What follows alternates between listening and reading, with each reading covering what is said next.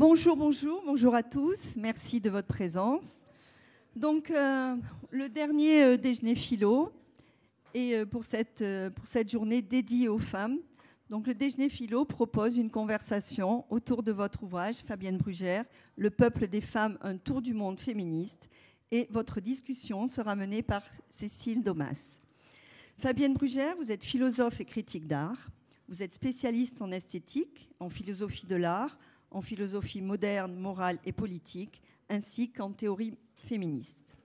Après avoir enseigné à l'université Bordeaux-Montaigne, vous êtes depuis 2014 titulaire de la chaire de philosophie des arts modernes et contemporains à l'université Paris 8. Vous êtes également présidente de l'université Paris Lumière depuis 2019. Vous avez dirigé et traduit une dizaine d'ouvrages. Euh, pour n'en citer qu'un, je ferai allusion à, l'ouvrage que vous avez euh, dédié à Judith Butler, Trouble dans le sujet, trouble dans les normes. Et vous avez publié une quinzaine d'ouvrages. Là aussi, je vais sélectionner quelques-uns. Le sexe de la sollicitude en 2008, l'éthique du care, très important, 2011, la fin de l'hospitalité que vous avez pu coéditer avec Guillaume Leblanc, on ne naît pas femme, on le devient en 2019. Vous êtes également membre du comité de rédaction de la revue Esprit. Vous co-dirigez deux collections, une collection aux éditions ENS Care Studies et aux éditions Le Bord de l'eau, la collection Diagnostic que vous co-dirigez avec Guillaume Leblanc. Et c'est également avec Guillaume Leblanc donc, que vous avez publié Le peuple des femmes, un tour du monde féministe. Je précise que Guillaume Leblanc, hier, a reçu la mention spéciale du jury pour son ouvrage La solidarité des éprouvés. Donc votre livre est un tour du monde, un voyage philosophique des pratiques d'émancipation féminine. C'est une enquête qui montre ce que les femmes mettent en place pour combattre le patriarcat. Vous, avez été en partie sur le terrain en interrogeant des activistes, des artistes, des femmes engagées, mais également des hommes concernés. Je ne vais pas en dire plus parce que votre livre est riche et dense. Il porte la voix des femmes et parle de l'enjeu central d'égalité. Donc, comme je l'ai dit, votre échange sera mené par Cécile Domas. Vous êtes journaliste au journal Libé depuis 1994, spécialiste des questions de genre. Vous avez écrit notamment en 2007 Qui a peur du deuxième sexe? Vous êtes aujourd'hui rédactrice en chef adjointe et responsable de la newsletter Elle, consacrée au féminisme et au genre. Je vous laisse la parole et vous remercie. Merci beaucoup. Bonjour, merci d'être donc venu à ce déjeuner philosophie. Nous sommes euh, donc ravis d'être ici et nous remercions évidemment les rencontres philosophiques de Monaco, Charlotte Casseraghi, euh, Robert Maggiori et Raphaël Zaguri-Orly d'avoir organisé cette rencontre avec bien sûr la médiathèque de Monaco. Et donc nous allons parler féminisme pendant une heure à l'heure du déjeuner. Voilà, c'est une façon comme une autre de parler de féminisme, parce qu'on parle de féminisme à toutes les heures de la journée, ça doit être le cas. Euh, alors, plus particulièrement, euh, le féminisme, c'est très large, ça englobe énormément de thématiques.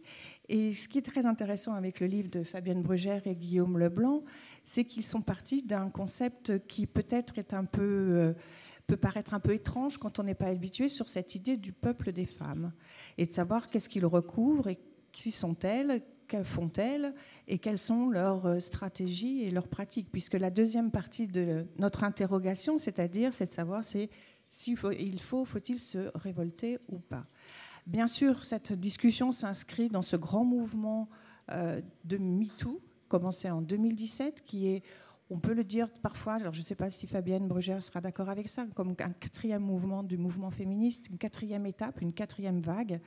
Donc on est dans une période extrêmement euh, euh, transformatrice des relations entre les hommes et les femmes, avec parfois des difficultés, des violences, des, des backlash, comme on dit, des retours en arrière, mais aussi des avancées.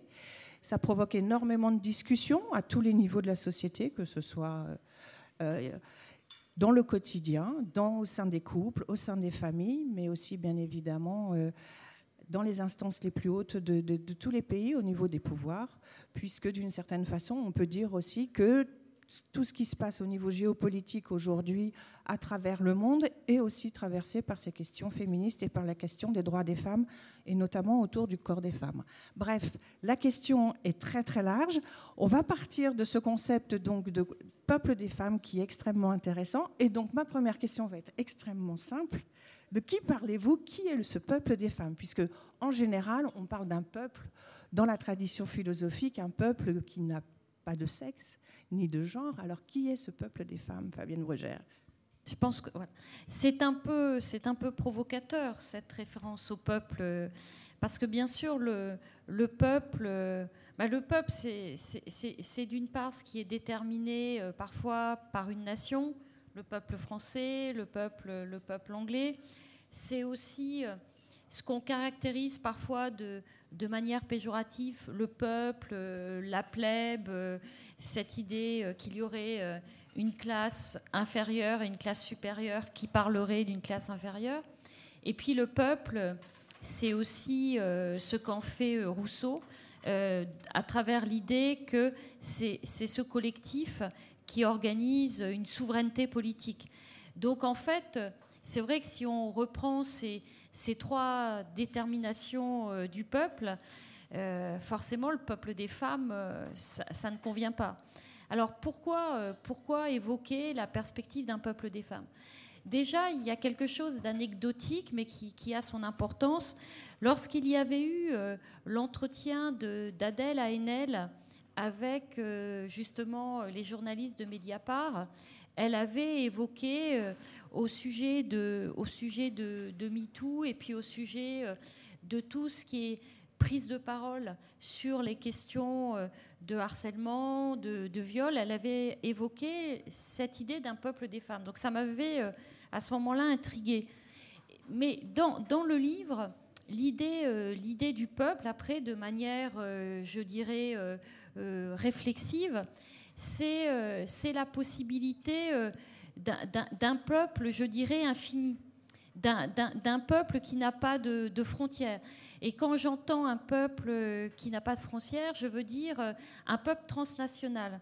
Qu'est-ce que c'est déjà que le peuple des femmes au sens d'un peuple qui serait constitué par les mouvements d'émancipation des femmes partout dans le monde, c'est un peuple transnational. C'est-à-dire, c'est un peuple qui se, qui se reconnaît de, pays à, pays à travers des oppressions qui sont euh, similaires. Euh, et, la dimension transnationale de ce peuple, elle se, elle se pense particulièrement bien à l'âge euh, des réseaux sociaux. Parce que les réseaux sociaux, c'est justement ce qui permet aussi de faire circuler tel ou tel message féministe, telle ou telle violence inacceptable et tel ou tel combat féministe. Comme par exemple la, performance des, femmes chiliennes, euh, l'asthésis, qui, est une, performance où, les femmes justement protestent contre les violences faites aux femmes avec euh, justement des bandeaux noirs et avec une marche euh, qui, est une marche en même temps où, les femmes, elles, affirment aussi leur puissance de lutte. Donc il y a cette, c'est un peuple transnational c'est un peuple aussi qui n'est pas, euh, qui n'est pas du côté d'une verticalité. Euh, c'est aussi euh, l'établissement de, relations d'égalité et c'est surtout un peuple ouvert. C'est-à-dire que c'est pas femme au sens biologique du terme, c'est femme au sens de tout ce que permettent les mouvements d'émancipation des femmes en termes de programmes politiques. Donc c'est un, un programme politique aussi, ce peuple. Est-ce qu'il, alors, est-ce qu'il a des visages concrets? Est-ce que vous pourriez nous donner des visages concrets de ce peuple? Parce que vu que vous avez passé deux ans à aller euh, investiguer chaque mouvement dans, divers pays du monde, est-ce que vous pouvez nous donner des cas concrets de, ce, ces visages? Parce que le peuple, il a toujours un visage, des visages multiples. Quelques visages caractéristiques qui nous montrent la diversité et comment ça peut, ils peuvent, euh, en fait, ce peuple travailler ensemble je donnerai tout d'abord un visage qui me semble particulièrement intéressant, c'est euh, Niuna Menos. Niuna Menos, en fait, c'est au départ un mouvement féministe argentin qui se, consolide vraiment autour de, la lutte contre les féminicides. L'Argentine fait partie des pays au monde où il y a le, plus de, féminicides. Et donc, euh, Menos, c'est pas, pas seulement un regroupement de, de, féministes autour de cette question des féminicides. Ça commence déjà par une coordination des mouvements féministes autour des féminicides avec les mouvements féministes de lutte euh, pour le droit à l'avortement, avec les mouvements euh, des mères de la place de mai au moment de la dictature, lorsqu'elles venaient euh, manifester pour leur fils disparu. Enfin, Ni Una Menos, c'est un mouvement qui fait peuple. Parce que déjà, ça coordonne euh, plein de féminismes différents, plein de situations de femmes, euh, des jeunes filles, des mères, voilà, des, et, donc des paysannes, vraiment, c'est quelque chose de très fort. Et c'est transnational. Parce qu'en fait, Ni Una Menos se, structure autour d'un mode d'action qui est celui de, la grève. Et, euh, et, la grève, la grève telle qu'elle est pensée par Ni Una Menos, elle est pensée en coordination avec d'autres grèves dans d'autres pays, en coordination avec des grèves en particulier qui commencent en Pologne, qui vont, euh, qui vont ensuite euh, en Italie, en Espagne, qui vont en Argentine. Donc on a, on a bien ce, ce caractère de peuple.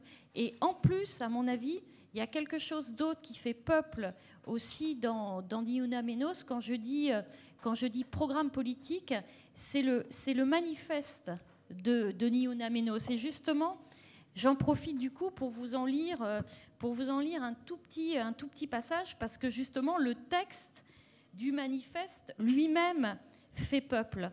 Et donc je vous lis juste le, début. Depuis 2015, chaque 3 juin, nous poussons un cri puissant et féroce.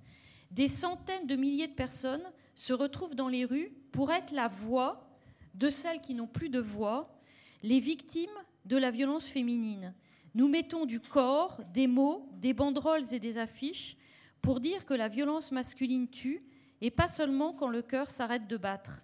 Parce que la violence machiste tue aussi, à petit feu, quand elle restreint les libertés, la participation politique et sociale, la possibilité d'inventer d'autres mondes, d'autres communautés, d'autres liens. Je trouve que dans ce passage, tout est dit euh, en, termes, en termes de peuple. D'abord, le rapport à la rue, le peuple des femmes, c'est souvent un peuple qui se constitue dans, dans les marches.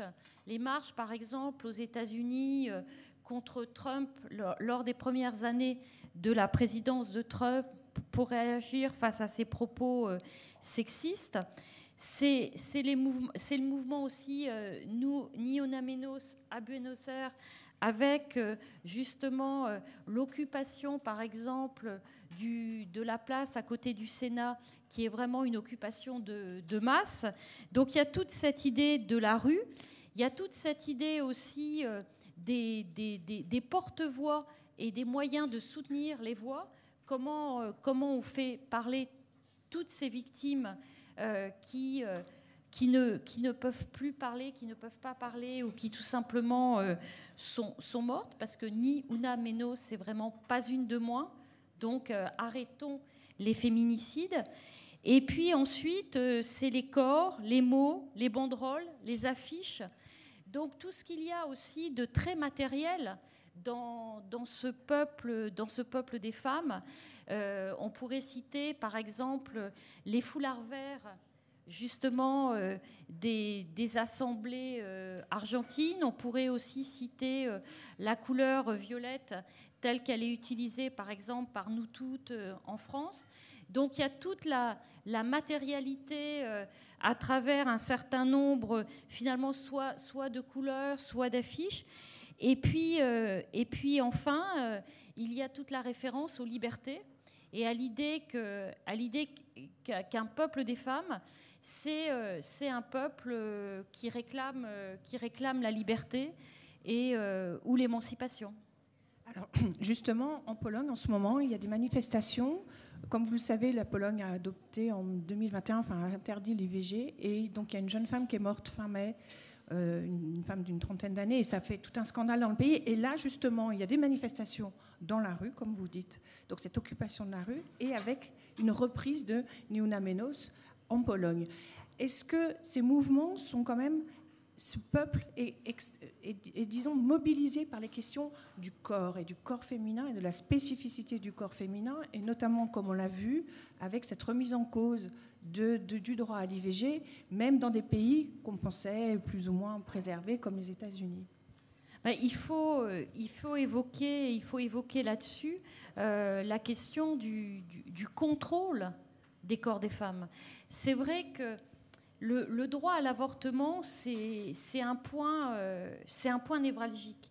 Parce qu'en fait, si on prend euh, la situation de la Pologne, en fait, il y, a eu un moment où l'avortement était, euh, autorisé. Et donc, on pourrait dire, du point de vue des droits des femmes, on est dans une situation de régression. De la même manière, aux États-Unis, euh, avec les, dernières euh, décisions de, la Cour suprême, on est aussi dans le cadre d'une limitation du droit à l'avortement. Et puis d'un autre côté, il y a des, pays, bah, justement comme l'Argentine, ou pourtant pays très catholique, où le droit à l'avortement a été euh, autorisé très récemment. On pourrait aussi citer l'Irlande, pays également très catholique, où le droit à l'avortement a été en plus autorisé par référendum et par un référendum qui mobilisait euh, d'ailleurs aussi bien euh, les hommes que les femmes. Donc l'avortement, c'est presque une question géopolitique. On pourrait faire, on pourrait regarder à, tous les cinq ans la carte du monde et voir comment cette, cette question du droit à l'avortement, elle bouge avec les signes rouges, les signes verts. Et donc, ça correspond, à mon avis, à, vraiment ce lieu du, du, du contrôle sur le corps des femmes, du contrôle sur les droits reproductifs, parce que bien sûr, c'est une situation où le, où le, corps des femmes, il est associé euh, au fait que c'est un, un, il est considéré comme un véhicule de la, de la reproduction. Et donc, euh, c'est en ce sens que l'on s'autorise dans les sociétés à, à, vraiment euh, vouloir codifier l'avortement et à vouloir, à vouloir l'interdire. Mais c'est quand même incroyable de penser que sur cette question-là, on ne laisse pas les principales intéressées décider, c'est-à-dire les femmes. Et, donc forcément, on est, euh, dans, le, registre de la conception d'un corps comme propriété. Mais la conception d'un corps comme propriété, ça peut amener à plusieurs choses. La conception d'un corps comme propriété, ce sont par exemple les femmes féministes dans les années 70 avec le slogan Mon corps est à moi, un enfant quand je veux. Et donc forcément, euh, c'est l'un des, vecteurs de cette revendication, c'est le droit euh, à l'avortement, c'est aussi euh, la contraception. Mais le corps comme propriété, ça peut être aussi dans un système, disons, patriarcal, eh bien, le corps des femmes qui est la propriété des hommes. Et donc, dans ces cas-là, ça mène bien, évidemment à, tout ce, contrôle que l'on exerce sur le corps des femmes. Et puis aujourd'hui, euh, je dirais que, que la question de, de l'avortement, c'est vraiment l'objet d'un véritable positionnement politique et qu'il y a vraiment euh, des contre-révolutions euh, qui sont des révolutions antiféministes et, qui utilisent vraiment la limitation du droit à l'avortement ou l'interdiction du droit à l'avortement parce que la Pologne est un des pays au monde aujourd'hui où, l'avortement est, vraiment quasiment impossible. Et donc, euh, il y a vraiment des, contre-révolutions, des mouvements antiféministes où l'avortement est un, marqueur, est, en, quelque sorte un symbole du, retour à un ordre euh, que l'on pourrait dire euh, patriarcal, ancien. Est-ce que ce qui se joue aussi bien sur le plan privé par rapport, par exemple, aux violences conjugales, et aussi donc et après sur la sphère euh, publique la, remise en cause du droit à l'avortement Est-ce que c'est cette question de la propriété du corps des femmes qui est au cœur des enjeux d'aujourd'hui Alors, je, crois que la question, je, pense que sur la question du corps comme propriété, enfin ça c'est un des acquis de ce livre, il, faudrait établir des différences, parce que je crois qu'il y a des différences entre ce qu'on appelle les pays du Nord et ce qu'on appelle les pays du Sud. Je crois qu'il est, évident que dans des sociétés euh, comme les nôtres, de, culture, je veux dire, euh, européenne, avec une histoire des idées euh, telle qu'elle est, la, question de la propriété euh, est essentielle, parce que bien évidemment, euh, si on prend par exemple le, le, le, modèle de la Révolution française, c'est un modèle qui, qui, maintient la propriété, un droit à la propriété. Si on prend l'histoire des idées européennes, que ce soit, que ce soit à travers Locke euh, ou à travers d'autres philosophes, si on prend par exemple les travaux de, de Louis Dumont euh, sur l'individualisme, il y a une histoire de l'individu qui, fait que l'individu, il est toujours conçu dans un parallélisme entre euh, la propriété de biens et la propriété de soi. Euh, ça, ce sont euh, par exemple les travaux aussi de, de, Robert Castel qui, qui, ont, qui, ont, rappelé toute l'histoire comme ça individualiste de nos sociétés. Donc je crois que quand le féminisme se, met, se met au point à partir des suffragettes et puis encore au XXe siècle avec euh, justement les années 70 et encore ce qui se passe maintenant, la question du corps comme propriété, c'est donc forcément un enjeu politique essentiel parce que notre cadre, c'est celui de, de l'individu et de l'individualité. Je pense qu'il y a des, je pense qu'il y a des, des, des, pays, des cultures, et davantage au sud, où la question est autre. C'est-à-dire que, que, la question n'est pas tant celle, justement, euh, des, individus, n'est pas tant celle de ce parallélisme entre propriété de biens et propriété de soi, parce que précisément, on peut être dans le cadre de, de sociétés où, euh, où, par exemple, la culture des terres est, est, est structurée autour de, autour de communs, autour euh, précisément d'une paysannerie où, tout le monde travaille les mêmes terres sans qu'elles soient telle ou telle, où il y a aussi euh, une importance de, la communauté. Et je, crois que dans ces cas-là, euh, eh bien, la notion n'est pas tant celle du corps propriété que celle du corps en relation. Alors, il y, a un concept qui dit parfois ça actuellement dans certains travaux aujourd'hui. Je pense en particulier aux travaux de, de Véronica Gago, qui a dit que, en fait, dans tous ces, mouvements du Sud, et en particulier aussi, par exemple, les mouvements écoféministes, les mouvements de, femmes qui luttent justement pour garder un caractère communautaire des, des terres, qui luttent aussi pour maintenir la, les ressources en eau, qui, qui, qui parle de, corps-territoire. Mais corps-territoire, ça peut un peu être un peu, un peu compliqué. Moi, je crois qu'il faut dire corps en relation. Et quand on est sur la question du corps en relation, eh bien, on ne voit pas forcément euh, les choses de la même manière que, que dans le cas du corps propriété, parce que le corps propriété renvoie toujours à la prééminence de l'individu, du soi, alors que le corps en relation, il renvoie beaucoup plus à l'idée d'un corps en situation. Est-ce que ça, donc ça, pose aussi la question du rapport à l'environnement, à la nature et donc à ce positionnement écoféministe qui est aussi très important. Est-ce que vous pouvez nous en dire deux mots sur la façon dont il s'exprime aujourd'hui et donc cette, cette distinction que vous avez faite qui est très intéressante entre le corps en relation et le corps à soi? Donc le corps en relation, ce serait donc quoi? D'être plus euh, conscient de ce qui nous, de ce qui nous entoure, d'être moins, être moins euh, disons, replié sur son propre corps et d'être peut-être plus ouvert? Qu'est-ce que, qu que, ça implique? Ben, ça, veut dire que, ça veut dire que dans, si, on, si on fait un tour du monde féministe, les, euh, les premiers vecteurs du féminisme et les, premiers euh, messages de lutte féministe ne sont pas forcément les mêmes. C'est-à-dire que, c'est-à-dire qu'effectivement, en Europe, je le répète, vraiment l'avortement, c'est vraiment un marqueur fort du féminisme parce que ça renvoie bien à cette idée que nous sommes propriétaires de nous-mêmes et, que l'on n'a pas euh, et que opprimer les femmes, c'est justement ne, pas euh, respecter le fait qu'elles devraient être comme les hommes propriétaires d'elles-mêmes.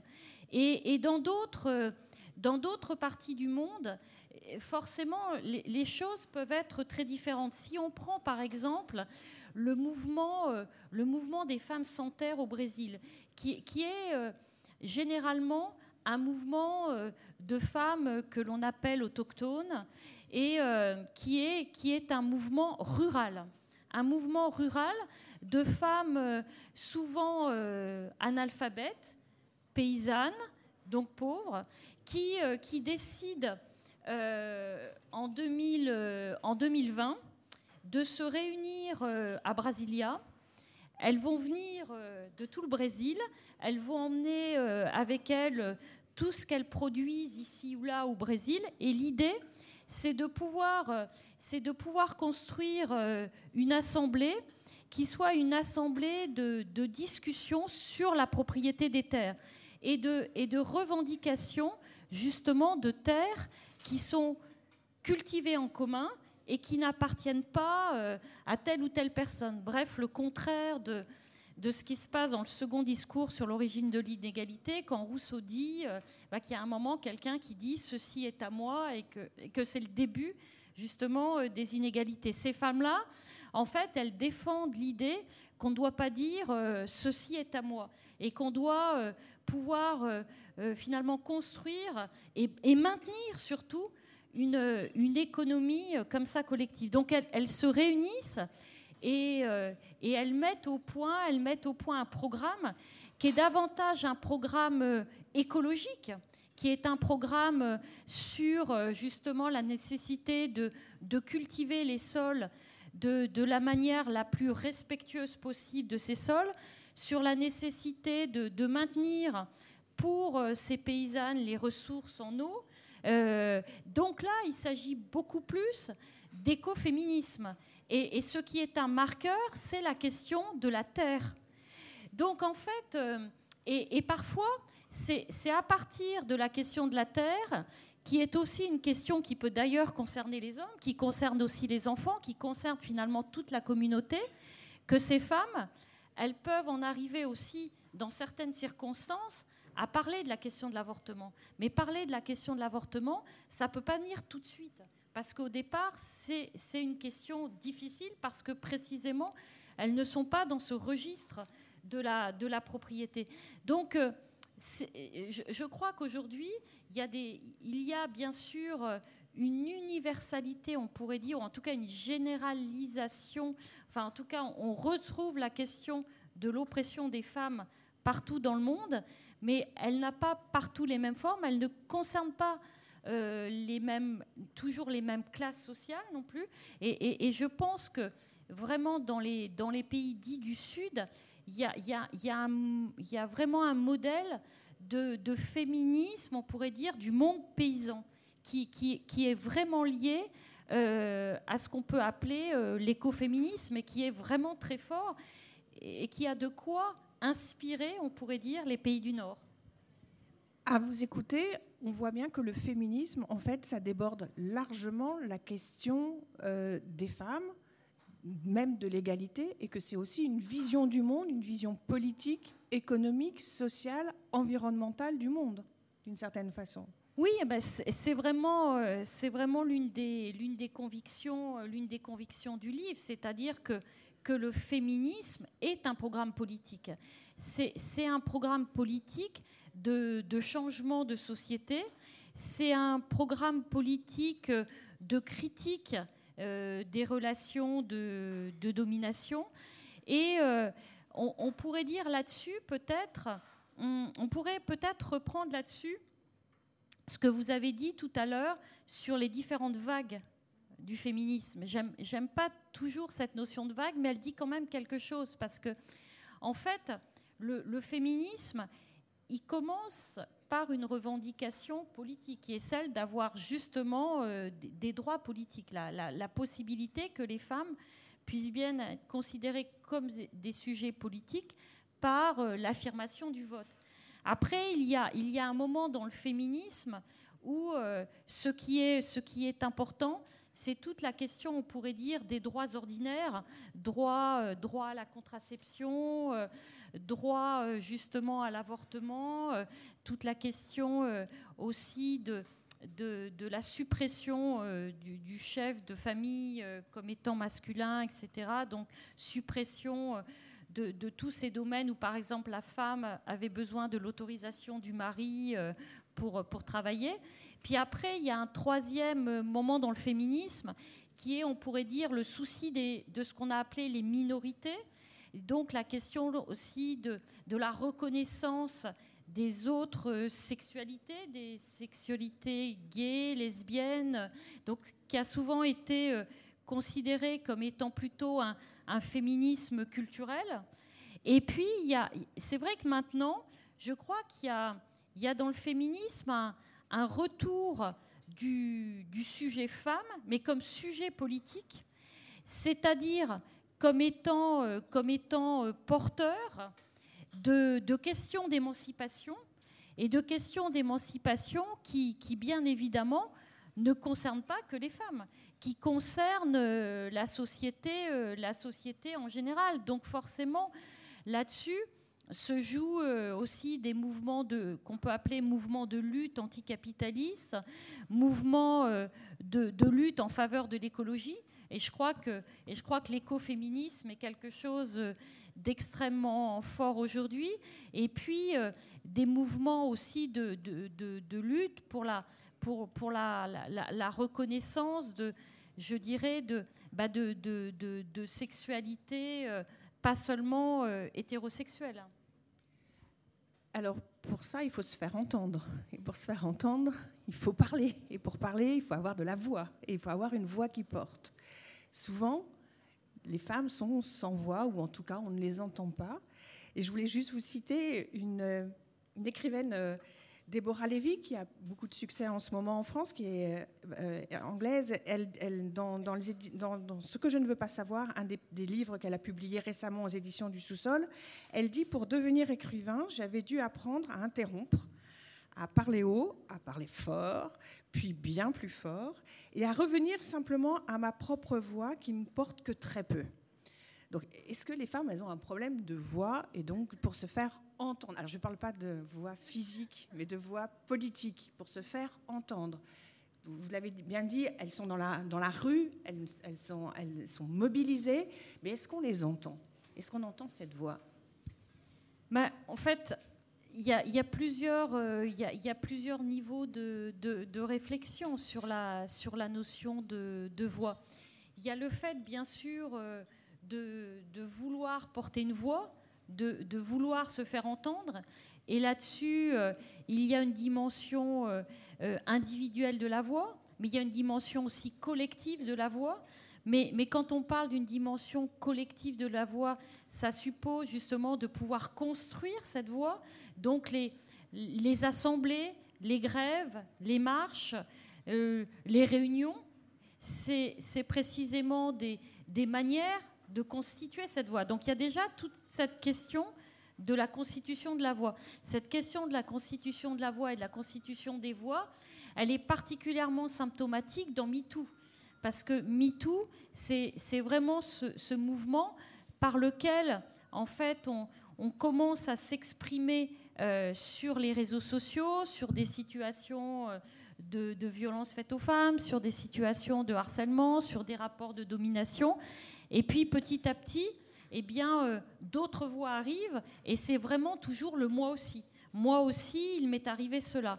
Et le, et le moi aussi, eh bien, euh, en arrive euh, à constituer, on pourrait dire, un, un, corps collectif de la violence faite aux femmes, mais un corps collectif qui est un corps qui va pouvoir déterminer, qui va pouvoir construire ce qu'on appellerait une agency, c'est-à-dire une capacité à agir. C'est ça qui est étonnant dans, dans MeToo, c'est que, c'est que la, la juxtaposition des témoignages concordants qui font que moi aussi arrive à déterminer finalement la possibilité d'une action collective. Et donc, ce qui est encore plus étonnant, c'est que alors que ce qui apparaît dans tous les témoignages, c'est bien que les femmes sont des victimes, eh bien, les femmes vont se déterminer en résistantes. Elles vont se déterminer en résistantes, elles vont décider d'agir, et donc on passe de la femme victime, on pourrait dire, à, euh, une puissance féministe, à, l'importance précisément d'une agentivité. C'est ça qui, ça qui est nouveau euh, dans, les voix, dans les voix des femmes. C'est qu'aujourd'hui, elles sont capables d'apparaître comme constituant une forme de, puissance collective. Alors bien évidemment, euh, il n'y a pas, il n'y a pas de, voix des femmes, il n'y a pas euh, de, reconnaissance de cette puissance féministe s'il n'y a pas euh, des institutions suffisamment démocratiques. On, est bien, il, est certain que les, les, voix des femmes, elles peuvent être totalement écrasées par, des, par dictatures qui, peuvent très bien ne, laisser aucun trou, je veux dire par là, aucune possibilité d'écoute de ces voix. Euh, ces voix, elles peuvent, euh, être perçues comme voix de résistance euh, quand, il y a, quand il y a précisément des moments où, où elles trouvent quand même les, moyens de pouvoir, de pouvoir faire sonner, on pourrait dire comme ça, euh, leur, leur, résistance. Et c'est à ce moment-là que la résistance peut se transformer euh, justement en puissance féministe et peut justement euh, déclencher des transformations politiques. Je pense justement en Ukraine, où les féministes sont très mobilisées contre l'invasion russe, et en Iran, où le mouvement est parti en septembre dernier des féministes et des femmes. Et donc ce courage de, s'élever et de, de, de s'opposer et de résister au prix de voilà au prix d'une perte de vie même. Ce qui amène cette dernière question et après je passerai la, parole à, la salle. Et c'est l'autre partie de, l'intitulé de, notre rencontre, c'est est-ce qu'à un moment, quand on est trop écrasé ou qu'on n'est pas écouté, ou que, par exemple, dans les cas des violences euh, sexuelles ou conjugales, des femmes se retrouvent en fait, elles dénoncent, mais elles se retrouvent très euh, minorisées et mises en difficulté par le fait qu'elles aient pris la parole dans l'espace public. Est-ce que ce peuple, alors si on revient au sens large, doit-il se révolter? Est-ce que les femmes doivent se révolter? Euh, Moi, je commencerai par quelque chose qui renvoie à, à d'autres textes que j'écris.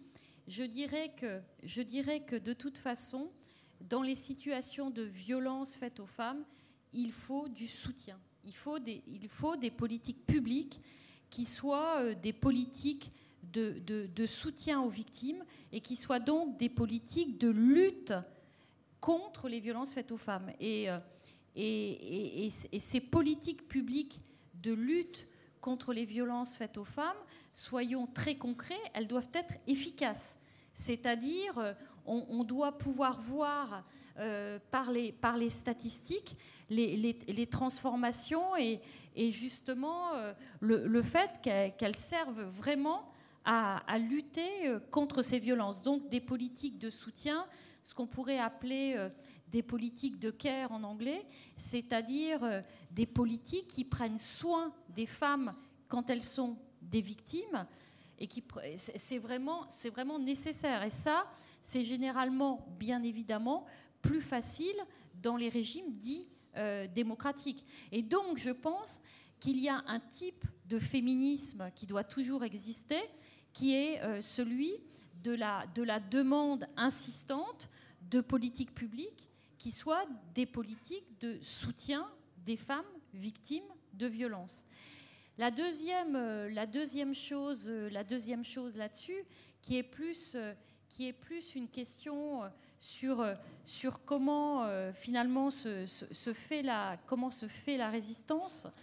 Je crois que la question de l'organisation de la résistance, bah forcément, elle est, très différente d'un pays à un autre. C'est très différent de, de, résister en France et de résister en Iran. Parce qu'effectivement, comme vous l'avez dit, dans la résistance elle-même, telle qu'elle peut s'organiser en Iran, dans le fait de, revendiquer euh, des politiques d'égalité, dans ce fait même-là, il y a, y, a un risque, y a un risque de mort, il y a, un risque d'arrestation. Donc, euh, je, crois que, je crois que la, résistance, elle doit toujours se faire avec, on pourrait dire, des, des, tactiques spécifiques selon euh, les différentes régions du monde. Après, je crois que, je reviendrai là-dessus à la question du peuple, je crois que dans la, dans la résistance, il, doit y avoir aussi euh, des formes de, euh, d'entraide transnationale. Et donc, c'est vrai que les, les, Iraniennes, par exemple, ben, il, faut trouver les moyens de, de, voir en quoi justement, on peut, euh, on peut être à leur côté, même si euh, face à ça, on se trouve, euh, on se trouve souvent assez, assez, assez démunis. Donc la, la, la, résistance, elle, est vraiment, elle est vraiment à penser à chaque fois à travers aussi des, des, des zones géographiques. Vous parlez plus de résistance que de révolte ben, c'est-à-dire que hum, la résistance, euh, ce que je trouve intéressant dans la résistance, et pour moi ça caractérise le féminisme, c'est qu'elle introduit la durée. Parce que euh, le féminisme, en fait, on a l'impression que ça revient comme ça à certains moments, que, que par exemple, aujourd'hui c'est très présent, il y a 20 ans euh, c'était absent. Mais en fait tout ça est faux parce que, parce que le, féminisme, c'est un long processus. C'est justement, euh, euh, par, exemple, par exemple, si on reprend l'exemple de l'Argentine, c'est d'abord les mères de la place de mai qui ne se disaient pas en tant que telles féministes, mais qui venaient euh, manifester là pour retrouver leur fils. Donc c'était en même temps quelque part assez traditionnel, c'était un rapport mère-fils. Mais c'est euh, après euh, les Argentines euh, qui partent s'exiler en Europe, qui reviennent en Argentine et qui veulent justement une reconnaissance du droit à l'avortement. C'est après Niuna Menos. Enfin, résistance parce que forcément, le temps, le temps est long. Et puis, après, la notion de révolte, elle est, elle est cependant extrêmement, extrêmement intéressante. Elle dit quelque chose de, l'événement tel qu'il arrive à un moment ou un autre, comme en Iran euh, dernièrement. Mais cette révolte, elle doit toujours être connectée. C'est ce qu'on ne voit pas, mais ça existe. Elle doit toujours être connectée au temps long de la, résistance. Je pense qu'on, sauf si vous vouliez conclure. Moi, il me reste à vous remercier. Euh, franchement, euh, merci de porter toutes les deux à différents niveaux la, voix des femmes et euh, je vous invite à continuer la lecture et à retrouver euh, Fabienne Brugère qui va dédicacer euh, les ouvrages derrière vous chez la libraire. Merci beaucoup pour ce passionnant échange. Merci.